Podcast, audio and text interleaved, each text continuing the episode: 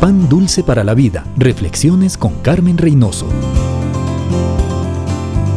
Se acerca la Navidad y es imposible no pensar en regalos. ¿Ya tiene su lista?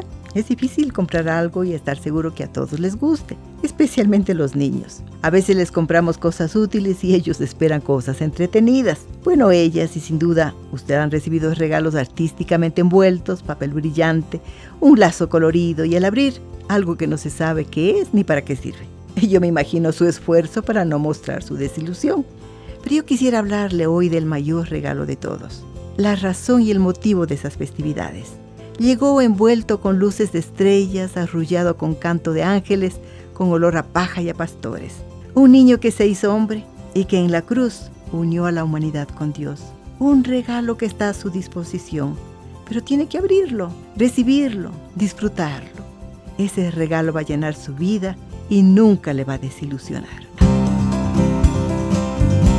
Pan dulce para la vida. Reflexiones con Carmen Reynoso.